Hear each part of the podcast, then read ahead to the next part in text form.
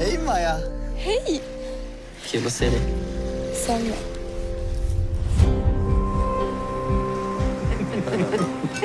Denna skål. Fantastisk dotter du har. Man bara kunde förstå vad, vad hon såg hos honom där.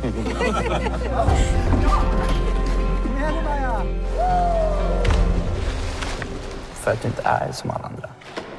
Säg att det är du och jag. Du och jag. Vad händer?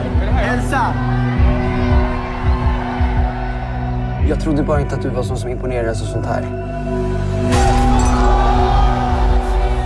Hur länge har du hållit på? Men du vet hur Sebastian är. Vad ser du i honom? Nej men alltså Maja, du fattar verkligen ingenting. Jag trodde verkligen att han skulle skärpa till sig när du kom med. Jag trodde att jag kunde rädda honom.